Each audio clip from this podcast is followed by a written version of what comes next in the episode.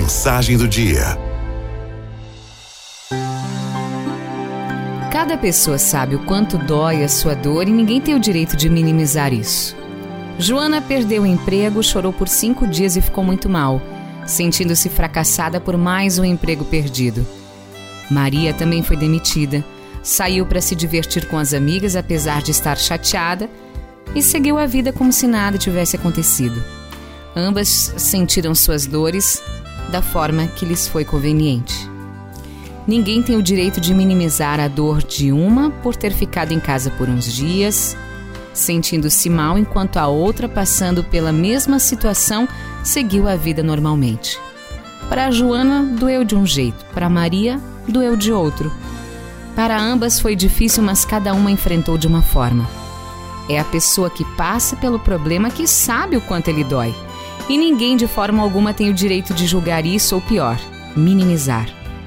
Eu conheço pessoas que, estando com depressão, procuram tratamento e mantêm as redes sociais. Eu conheço também as que desativam as redes sociais e se fecham com a família, com os amigos próximos e com o tratamento.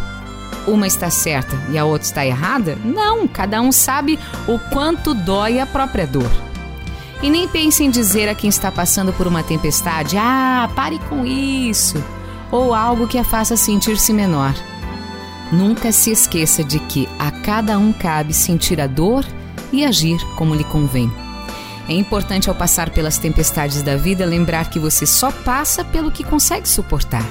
E também que, por pior que pareça, no fim das contas, algum aprendizado isso tudo vai gerar na sua vida.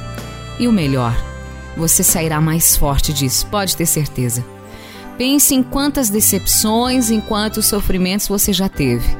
No quanto certas situações foram doloridas, foram difíceis.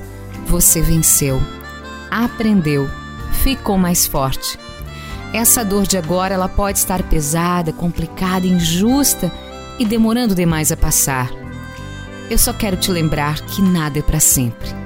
Mesmo que doa muito, vai passar.